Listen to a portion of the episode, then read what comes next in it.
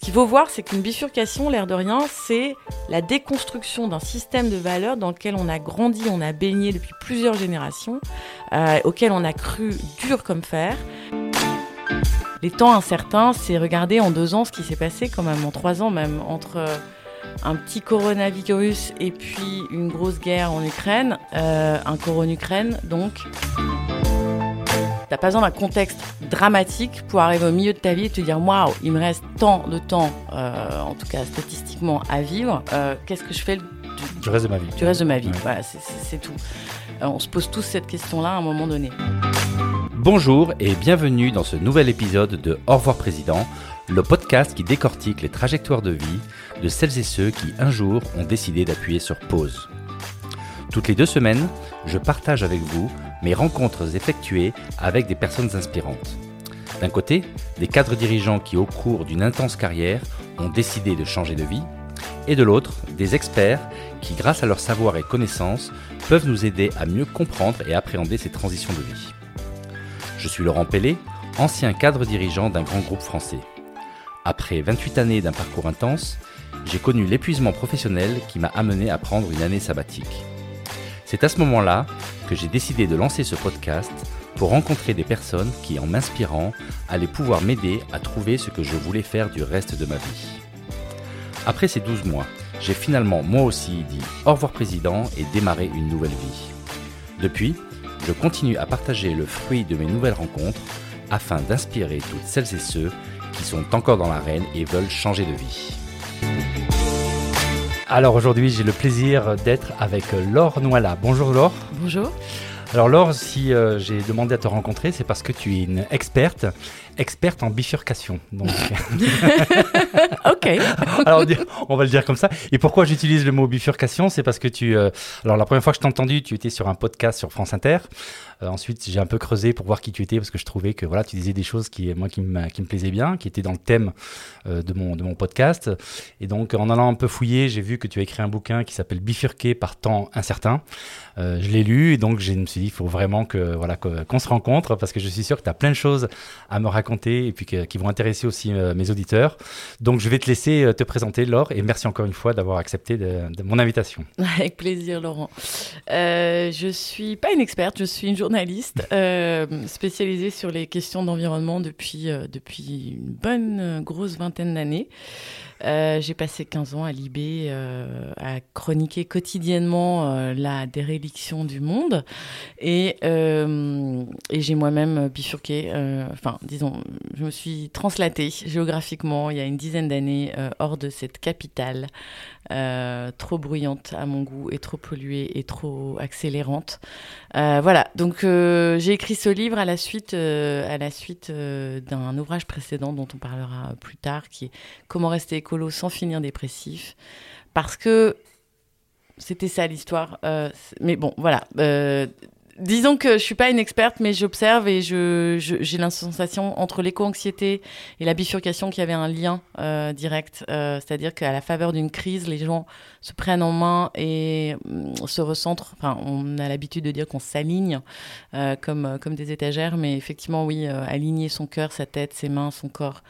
et son bide pour, pour les temps qui viennent, c'est, c'est, voilà, c'est l'essentiel. Donc c'est ça que j'ai observé. Ok, bah écoute, merci beaucoup pour cette présentation.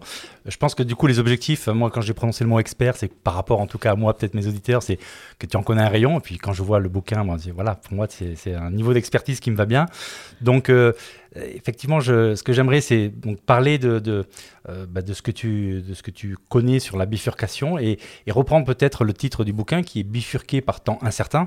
Et donc, euh, je pense que tous les mots sont importants dans ce titre. Donc, Premièrement, c'est pourquoi avoir utilisé le mot bifurqué et pas, euh, je sais pas, transitionné ou quelque chose comme ça. Donc, quelle est la raison de ce choix, du choix de ce mot?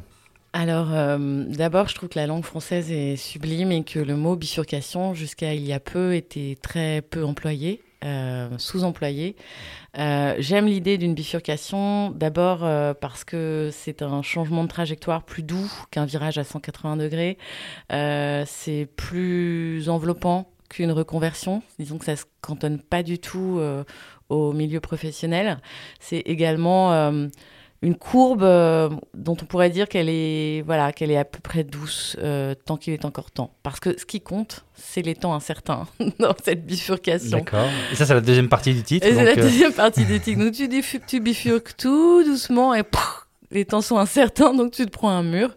en réalité, tout ce qu'on connaît, tout ce qu'on avait de sûr dans nos référents, culturels, socio-économiques, euh, politiques, euh, et sont en train, enfin, tout est en train de dévisser en fait, de déboulonner. C'est un peu, j'ai la sensation qu'on est dans une carlingue avec les rivets qui sautent euh, les uns après les autres, et on ne sait pas quand le dernier rivet va sauter. Et ben, j'ai cette sensation, moi, depuis, depuis 20, 25 ans, d'avancer, d'être dans un, un, avion qui n'a pas de piste d'atterrissage et dont les rivets sautent les uns après les autres. Tout ce que je prenais pour sûr étant jeune, euh, j'ai fait des, écoles, des études d'ingénieur et tout. Donc, euh, tout ce que je prenais pour sûr est en train de voler en éclats. Enfin, vole en éclats depuis que j'ai mis mon, mon nez dans mon premier rapport Midose. Euh, et, toutes ces certitudes bah, nous, nous, convoquent à, nous, à, nous, à nous re-questionner sur le sens de notre vie. alors, les temps incertains, c'est regarder en deux ans ce qui s'est passé, quand même, en trois ans même, entre un petit coronavirus et puis une grosse guerre en Ukraine, euh, un coron Ukraine, donc euh, on, a quand même euh, tout ce qu'on prenait pour sûr, typiquement. je pensais jamais qu'on arriverait à baisser notre consommation d'énergie après avoir observé 25 ans d'inefficacité dans le domaine. Et ben en l'espace d'un an, les Français ont pu se serrer la ceinture et mettre un pull au vert et baisser de 10% la consommation d'électricité et d'énergie. Euh, voilà, ça c'est une certitude qui a volé en éclats. Il y en a d'autres, euh, des certitudes qui volent en éclats à peu près euh, sur, je sais pas, les limites planétaires qu'on est en train de franchir les unes après les autres, les réchauffements climatiques qui s'affirment, qui deviennent réalité dans le quotidien des Français. sans cette réalité-là, sans ce choc-là, je pense qu'on continuera à se balader le nez au vent.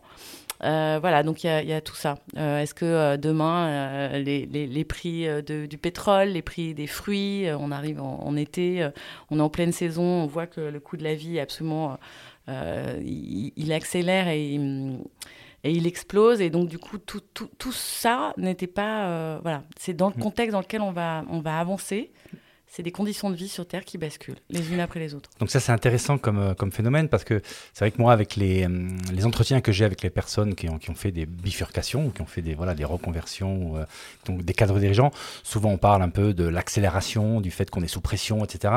Mais finalement on ne parle pas du sous-jacent qui est le contexte que tu décris là. En tout cas il n'est pas exprimé comme tel.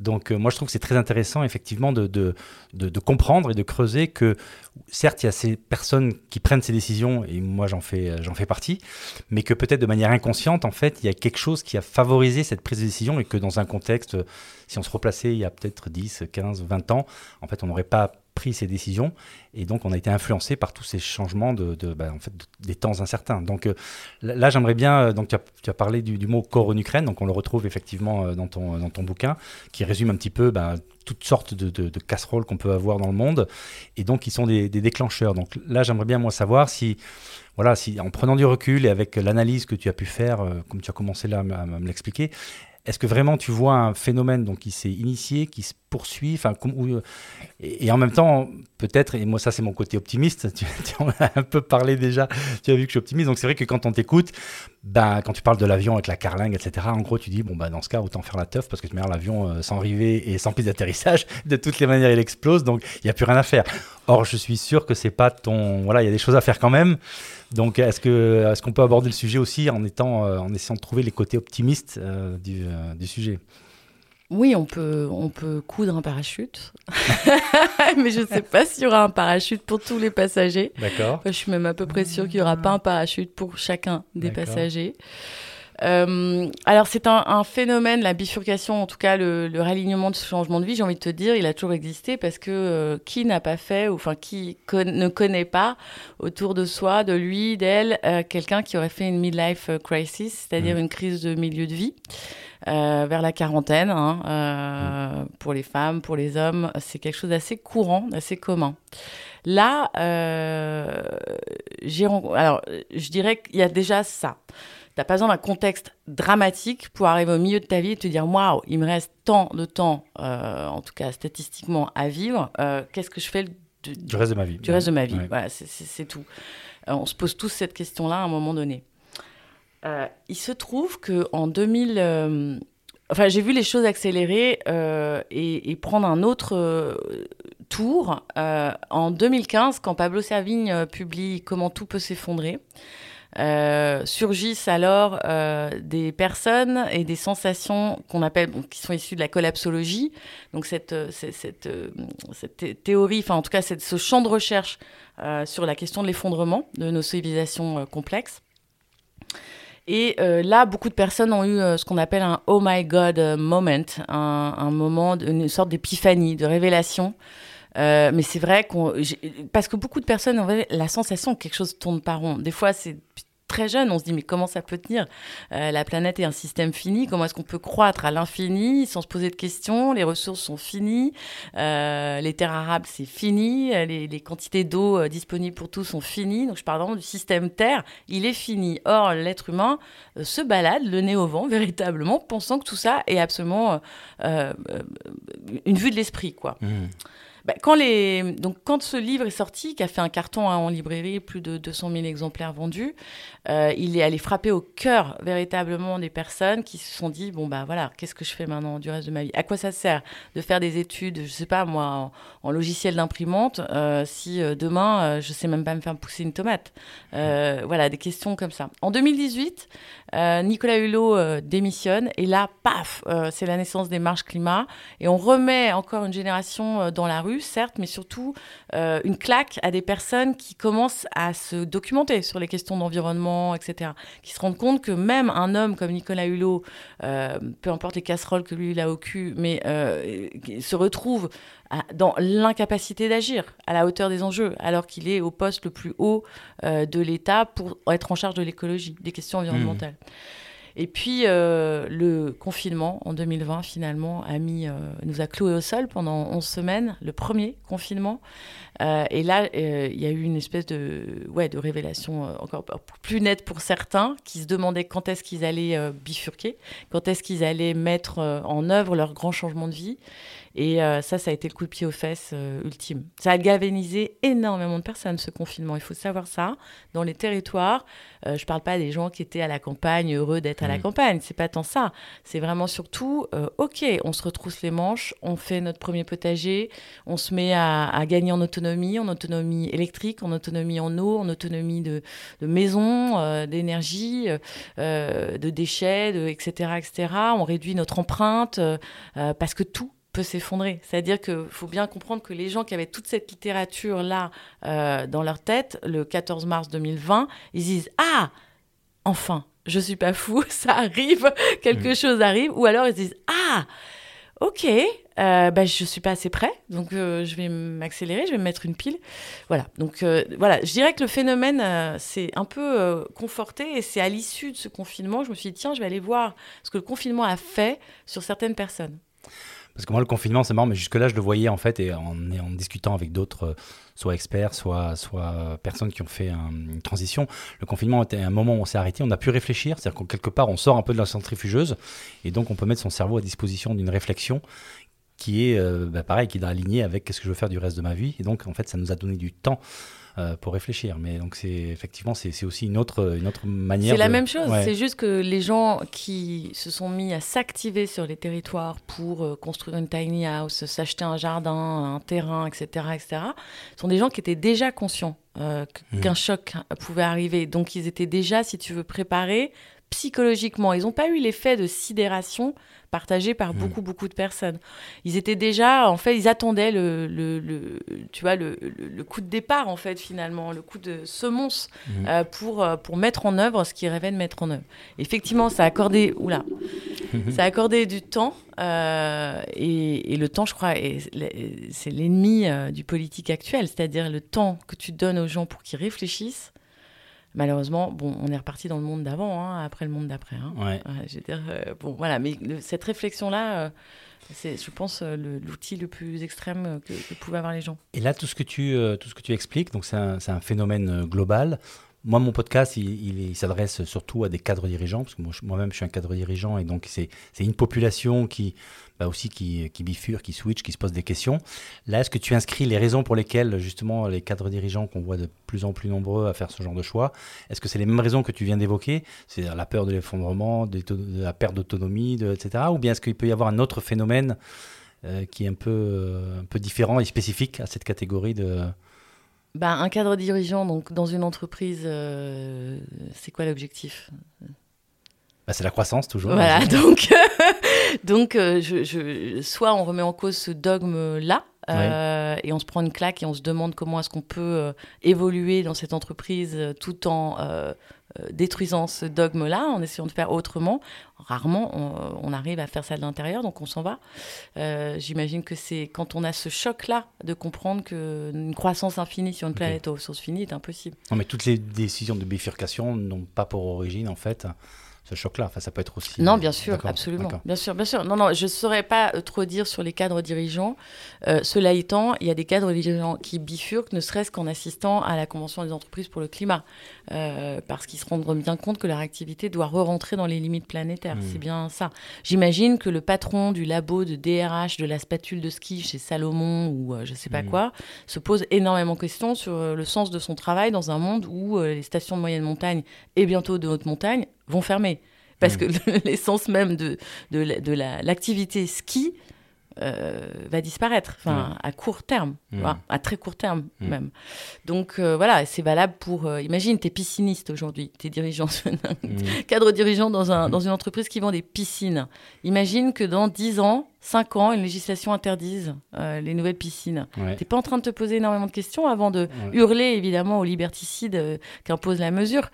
Euh, là, on, enfin voilà, avec des ressources qui arrivent, qui, doivent être partagées entre les différents usagers, économisées, je suis pas sûre que la liberté individuelle conserve toute sa saveur. D'accord. Ouais, ça te fait bizarre apparemment. Donc, euh, moi, est-ce que, tu as, noté une, tendance? Les gens bifurquent, donc tu as parlé un peu de, type de bifurcation possible, mais est-ce que globalement, parce que tu en parles un peu dans ton bouquin, quelles sont les, grandes tendances en fait de bifurcation? Les gens qui décident, euh, voilà, donc toi, tu as un prisme quand même très euh, lié à, tout, à, ce qui est, écologique. bon, comme on, comme on l'a dit, il n'y a peut-être pas que ça, notamment chez les cadres dirigeants, mais est-ce que quelque part tu observé un phénomène? Les gens qui bifurquent, en général, bifurquent vers quoi En fait, ils recherchent quoi en laissant en fait des, des, jobs de, de, de, cadres dirigeants dans des grosses boîtes euh, Ils recherchent quoi? Ils vont vers quoi? Alors j'ai beaucoup observé les, les populations euh, euh, plutôt jeunes mhm. qui font, elles, leur crise de la quarantaine dans leur vingtaine. Donc c'est plutôt ces personnes-là desquelles je me suis rapprochée. D'accord.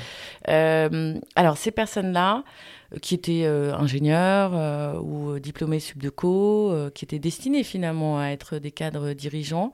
avant même leur carrière, en fait. Avant même leur carrière, arrêtent tout de suite. Alors, j'imagine la tête des parents qui ont payé les études en disant ouais, je vais le sortir d'affaires ou la sortir d'affaires et tout. Non, ils arrêtent tout de suite et se disent que euh, devenir ingénieur pour des process euh, dans une usine qui va faire du soja au Brésil, ça n'a sûrement aucun sens. Euh, ils alignent encore une fois leurs valeurs, la sensation qu'ils ont également que le pire est à venir, c'est-à-dire que demain va être pire qu'aujourd'hui en termes de climat, en termes d'intempéries, en termes de productivité agricole, en termes de productivité tout court, et que donc dans, dans cette raréfaction des ressources et, de la déplétion énergétique, euh, ils veulent profiter tout de suite et dans la joie euh, de leur existence en utilisant à nouveau, par exemple, leurs mains. C'est incroyable le nombre de personnes qui se forment, qui bifurquent pour réutiliser leur corps, leurs mains, qui découvrent qu'aller dans un champ, euh, aider un maraîcher bio, euh, c'est beaucoup plus compliqué et beaucoup plus dur euh, comme travail et pénible que prévu ou qu'anticipé, et que le goût de la, enfin la saveur de la tomate ramassée ou de la patate ramassée en, bon, tout ça, c'est quelque chose qui qui est très important, c'est-à-dire de retrouver euh, l'usage de ses mains, parce qu'on a un peu oublié ça. C'est faux ce que tu dis ça, parce qu'en fait, j'ai plusieurs exemples dans, dans les épisodes euh, de mes, des portraits avec euh, une DRH qui est devenue réflexologue, donc qui, qui, utilise ses mains pour, pour masser, pour, pour le bien-être des autres. Euh, une autre, à, l'époque on enregistre, là c'est pas, c'est toujours pas sorti, mais c'est une, euh, cadre dirigeante qui est devenue saunière, donc euh, dans des marais salants à Noirmoutier. J'ai un ébéniste aussi, Renaud Menozzi, je sais pas si tu as pu le voir dans mon. Donc effectivement, je, et tous en fait disent ça, c'est qu'à un moment donné, on a envie de créer quelque chose. Hein. c'est ce que disait Renaud Menozzi, je crois, il disait que jusqu'à maintenant mes, mes mains ne faisaient que des raccourcis clavier et qu'aujourd'hui je construis des meubles voilà, je suis ébéniste et je construis des meubles qui sont beaux et qui et qui sont euh, admirés par des gens et ça, ça donne sens à, ce que je fais quoi. Donc euh, ça, je, ça je le retrouve en tout cas. Tu le retrouves et puis alors il y a également aussi cette sensation aussi de vouloir gagner en autonomie. Ça c'est très très fort et donc la réparation, donc à nouveau l'usage des mains. Euh, je ne vais pas parler d'autonomie alimentaire, d'énergétique, etc. Tout le monde voit ce que c'est. Mais l'autonomie dans le fait de réparer, de réemployer les objets, de réuser, de réuser, de réutiliser, pardon, les choses. toute cette jeunesse dont je te parle, c'est quand même des, des personnes qui pensent que euh, elles vont avoir une vie pire que leurs parents quand même. C'est une première dans l'histoire de notre euh, de notre courte, euh, va dire, société de tout temps, les parents euh, visent l'ascension sociale pour leurs enfants. C'est-à-dire, non, mm. non, mais va pas au champ, je te paye des études, des études, après tu es ingénieur, super, ou tu es docteur, ou tu es médecin, enfin bref. Et qu'est-ce que mes enfants... Tu veux toujours que tes enfants ils réussissent mm. bien, voire mieux que toi si tu as été quelqu'un de modeste? Euh, là, euh, les incertitudes vont jusqu'ici, si mm. tu veux. De, quoi demain est fait si c'est une France à, 3 degrés Voilà. Oui, mais tu regardes quand même l'histoire du monde, il y a quand même eu des périodes où il y avait quand même entre les guerres, entre les, euh, les, famines, historiquement, il y a eu quand même. Enfin, on n'est pas, je pense qu'on n'est pas dans la dans la période, euh, même si c'est très anxiogène, parce qu'effectivement, il y a de l'incertitude, comme tu le dis, et elle est planétaire, elle est globale. Mais globalement, euh, je, pense qu'il y, a eu des générations qui ont eu des, des, visions du futur qui étaient peut-être encore plus noires que celles que l'on a aujourd'hui. Et, finalement, est-ce que, enfin moi c'est ce que j'essaie parce que moi j'ai des enfants, bon voilà, qui sont dans la catégorie que tu décris, donc dans la, vingtaine. Et en gros, moi, quand on a la discussion, ce que je leur dis, c'est bah, utiliser ce ce qu'on vous a ce qu'on vous a appris, votre intelligence, pour justement essayer de prendre les manettes d'un monde qui doit qui doit bifurquer. C'est-à-dire que le monde doit bifurquer, et ça va se faire uniquement avec des gens bah, qui ont la conscience, mais qui ont aussi la capacité de faire ces changements. Euh, et donc ça, je pense que c'est moi, c'est vers ça que j'essaye de, de, pousser les, les jeunes d'aujourd'hui avec qui je suis en contact. Oui, oui, devenez euh, les conspirateurs euh, positifs euh, du monde qu'on voudrait voir advenir. Bon, on, s'agite tous depuis un certain temps pour que des mesures soient prises. Elles ne sont pas prises ou trop tardivement. Quelque chose de, de, l'emballement est en cours. C'est avec ce décor-là hein, qu'il faut. je veux bien qu'on soit optimiste, mais on peut être aussi lucide que ça va pas être très très facile quand même. Et il suffit pas de se dire tiens, on va réfléchir et on va mettre la nouvelle génération en place et aux manettes euh, je rappelle qu'on a une France totalement euh, euh, éclatée avec, avec des groupes très divers. voilà, là, je parle de, populations très particulières quand même. C'est pas des personnes qui votent dans les extrêmes, suivez mon regard, ou qui pensent que la croissance est infinie. Quoi. Voilà. Enfin, je parle de personnes qui ont pris une comment dire, qui prennent très au sérieux la question des limites planétaires. Voilà. Bon, donc là, on, a bien, on a bien le, contexte et en tout cas les, les, raisons exogènes qui font que les gens en fait se, voilà, se sentent qu'il y a quelque chose qui ne va pas et se sentent inconfortables. Donc en gros, c'est voilà, tu, le résumes avec un mot, c'est corps en Ukraine. Donc il y a des facteurs externes qui font que on se dit il faut, euh, il, y a, quelque chose qui doit changer. Et, puis il y a les facteurs internes aussi. Hein. Euh, en réaction aux facteurs, aux, éléments exogènes, non? C'est-à-dire que quelque part ils sont déclenchés par. Euh, enfin moi c'est comme ça que je le, je le comprends. Mais avec ou sans corps en Ukraine, la fameuse crise de milieu de vie, c'est la question du sens. Qui, qui, qui, qui, te frappe, enfin qui te saute à la figure. La vie passe particulièrement vite. Enfin, elle passe autant qu'elle doit passer. Mais euh, euh, cette histoire de sens, euh, le, comme tu l'as dit, le confinement a, a, mis les gens au sol, mais également dans le silence de leurs réflexions intérieures. Et ces réflexions-là, c'est quoi? C'est qu'est-ce que je fais de ma vie? Qui mm. je suis? Quelles sont mes valeurs? Qu'est-ce que je défends? Quand je me lève le matin, je vais faire quoi? Quelles sont les conséquences de mes actes? Mm. Et est-ce que je peux me regarder dans la glace? Est-ce que je suis content? Est-ce que j'ai une culpabilité? Est-ce que mm.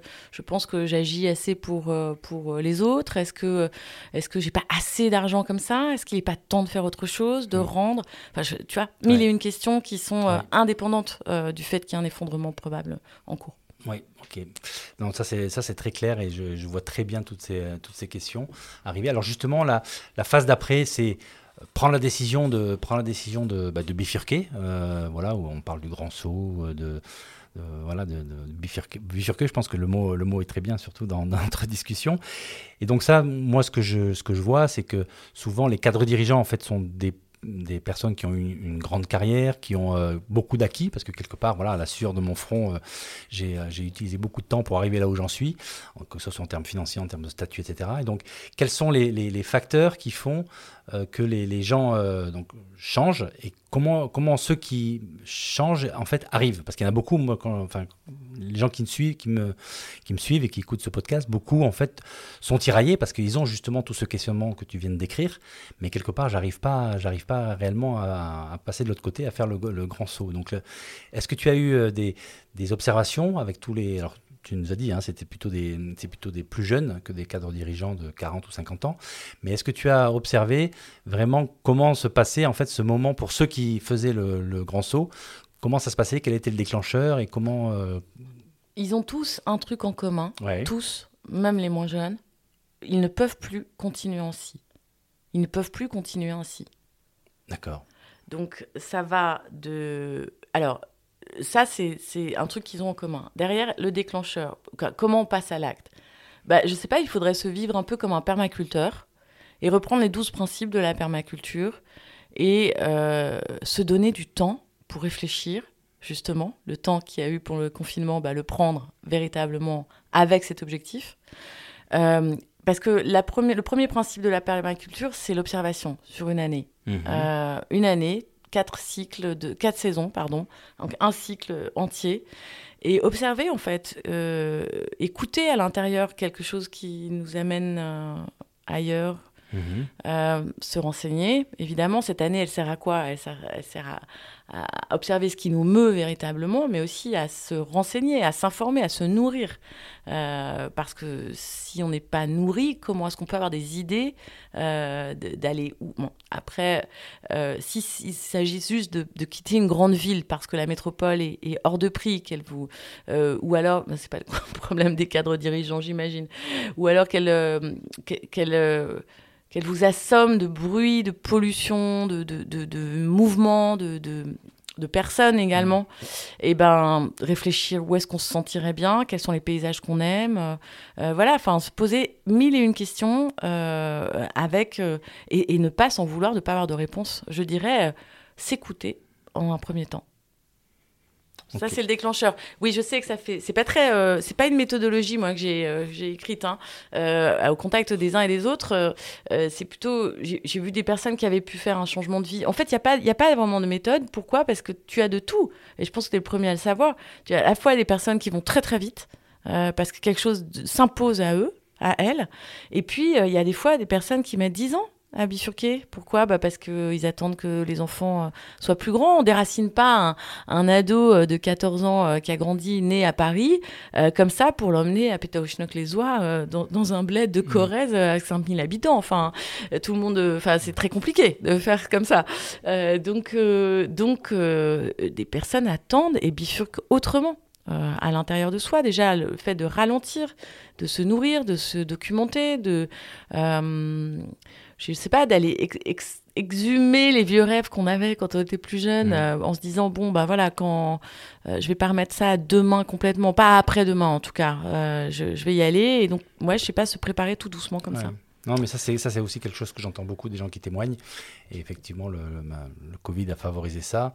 Et, euh, et, c'est aussi pour ça que j'ai fait ce, podcast, pour vraiment, moi, m'inspirer de gens qui avaient fait la, bifurcation, pour moi-même réfléchir. Et je le partage parce que je sais qu'il y en a beaucoup qui se posent des questions. Donc, c'est, et ça, c'est, exactement ça. C'est pouvoir inspirer euh, des gens et pouvoir se poser les bonnes questions pour savoir comment après. Et, donc, là, si on se repositionne là par rapport à cette bifurcation, donc, euh, une fois que les, les gens font le, le grand saut et changent, Comment tu observes, donc dans, toutes les populations que tu as pu observer qui ont bifurqué, comment tu, les vois? Donc euh, c'est vrai que tu décris quelque chose, un, contexte qui est assez anxiogène. Ensuite, on se pose des questions. Ensuite, on bifurque.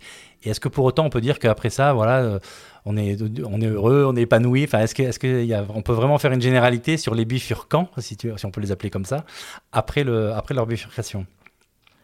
Ben non, bien sûr, on peut pas faire des, des, généralités là-dessus, mais ce que je, ce que je constate, c'est que euh, la vraie bifurcation, elle est dans la déconstruction de toutes nos valeurs. Par exemple, j'ai rencontré beaucoup de personnes qui déconstruisent leur rapport à l'argent, qui ont beaucoup, beaucoup discuté.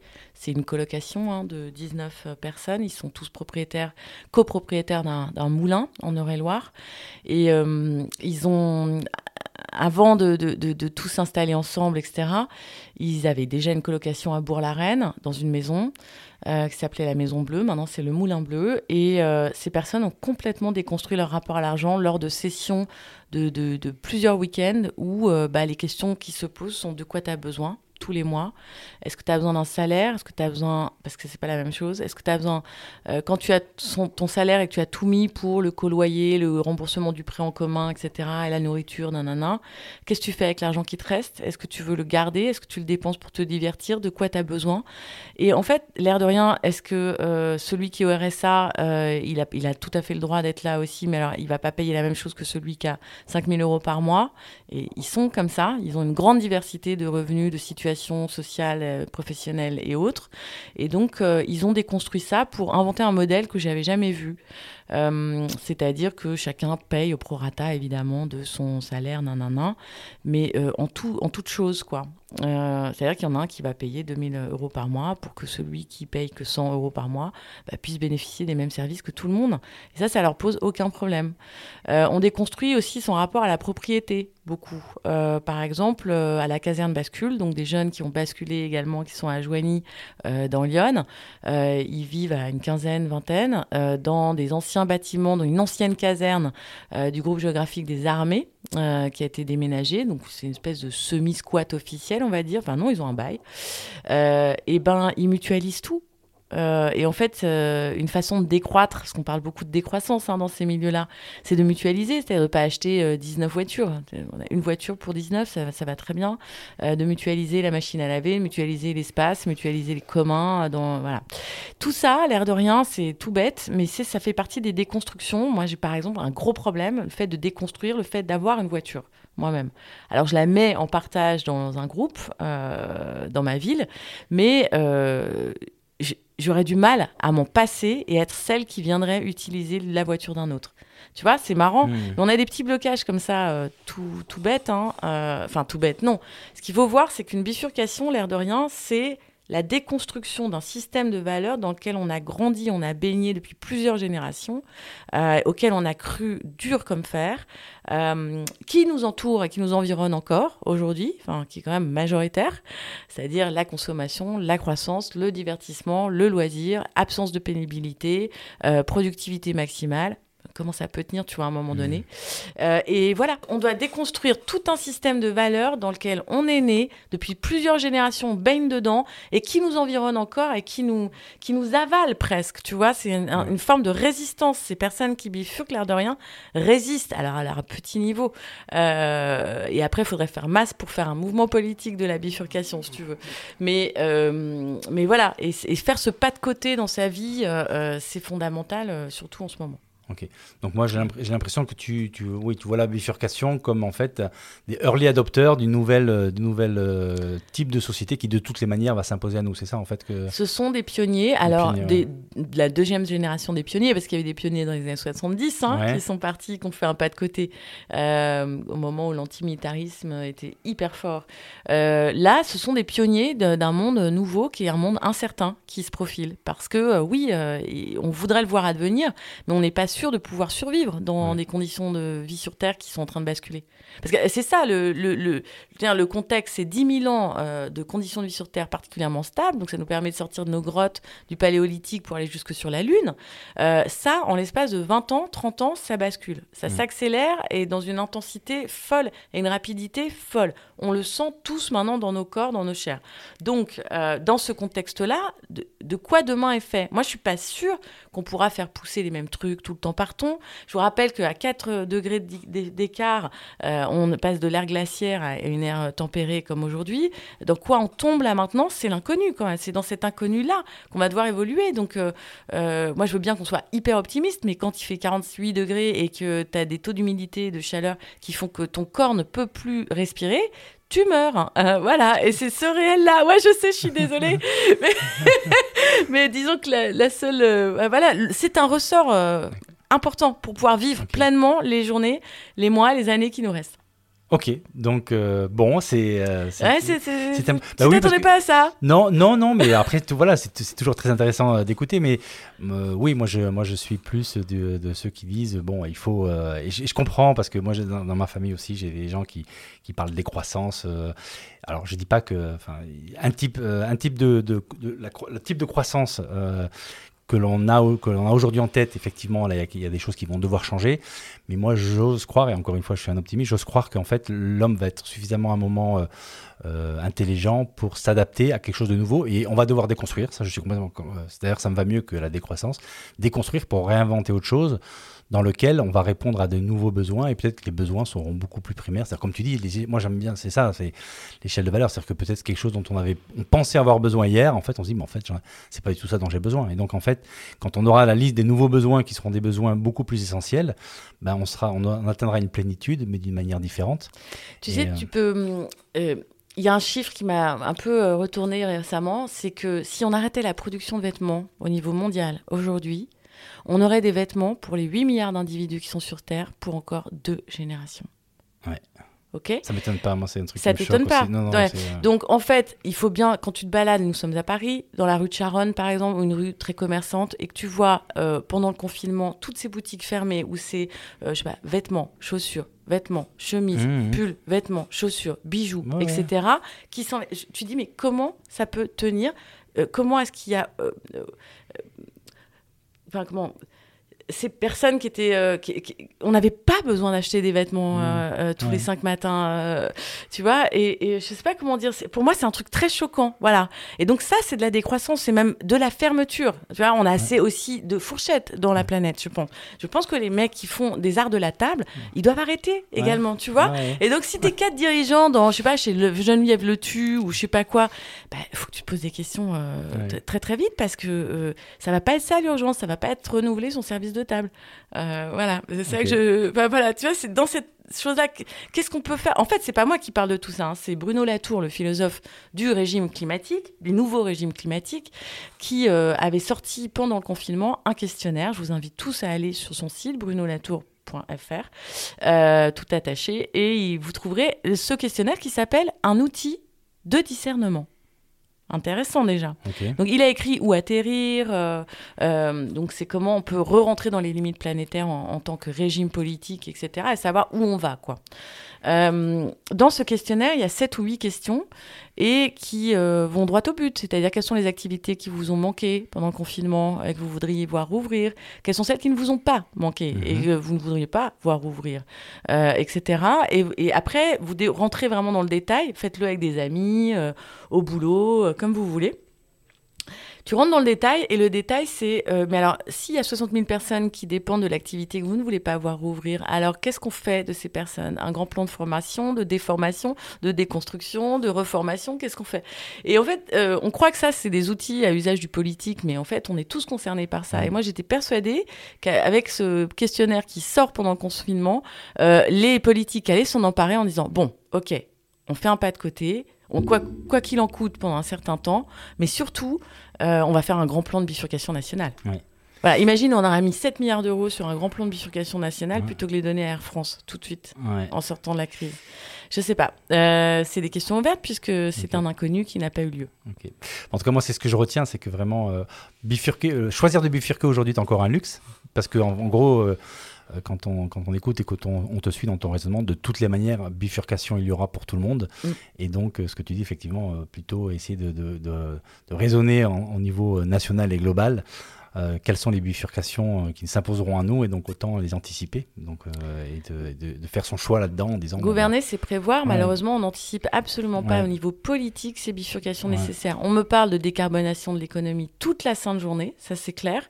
mais on ne s'intéresse pas au sens de ce que l'on fait et de ce que l'on produit en réalité. Et de voilà, mais bon, pour en revenir au fait que le, la bifurcation est quelque chose pour les nantis à ce jour, euh, même si je connais énormément de personnes qui ont bifurqué sans moyens, euh, ça existe également, mais ça c'est de la bifurcation, on va dire, euh, forcée, subie, plutôt que volontaire.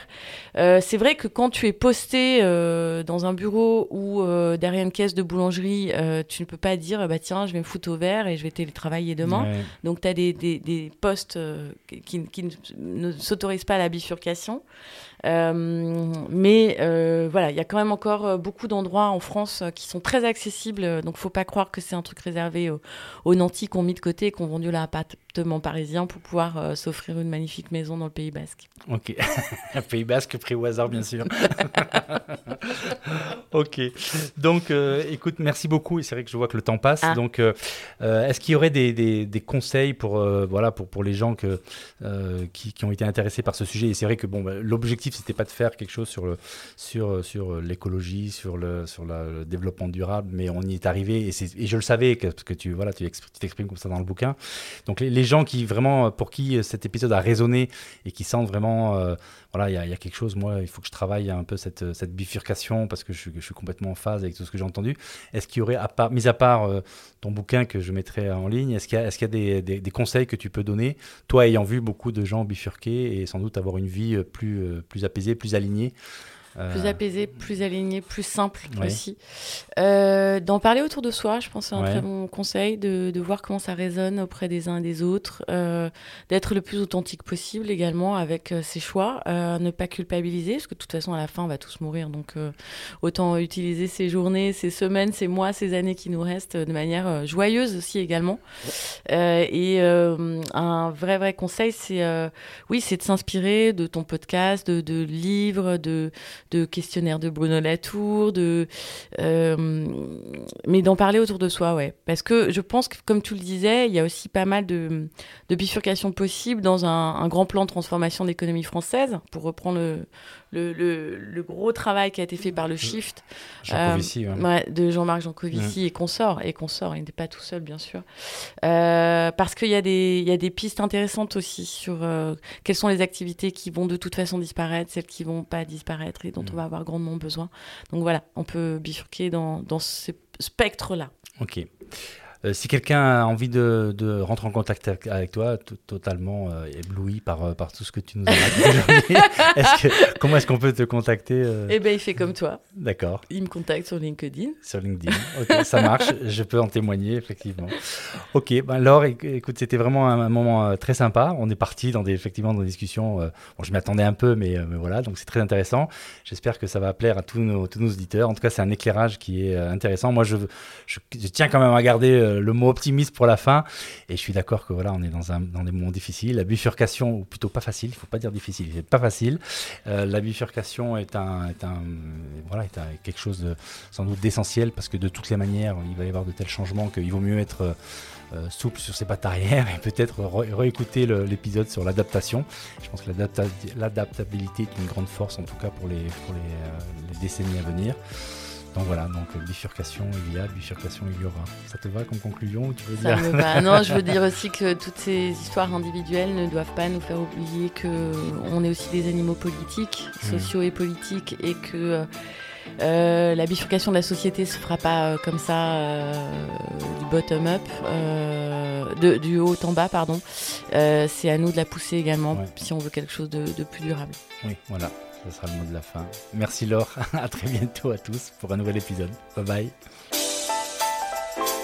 Alors voilà, j'espère que cet épisode vous a plu. Si c'est le cas, et que vous pensez que ce podcast mérite d'être mis en avant, voilà ce que vous pouvez faire et qui m'encouragera à continuer mon travail. C'est hyper simple. Le plan se résume en trois lettres. CNP, commenter, noter, partager. En effet, quand vous me laissez un commentaire, si vous me mettez 5 étoiles et que vous partagez à tout votre réseau, alors les algos de plateforme vont me faire remonter en flèche dans les classements et mon podcast sera proposé à un plus grand nombre d'auditeurs. Bon, je compte sur vous et n'oubliez pas, si vous ne voulez pas louper le prochain épisode, enregistrez-vous vite sur revoirprésident.com pour être averti dès qu'il sort. Allez, c'est tout pour aujourd'hui. Prenez bien soin de vous et à bientôt pour un nouvel épisode. Bye bye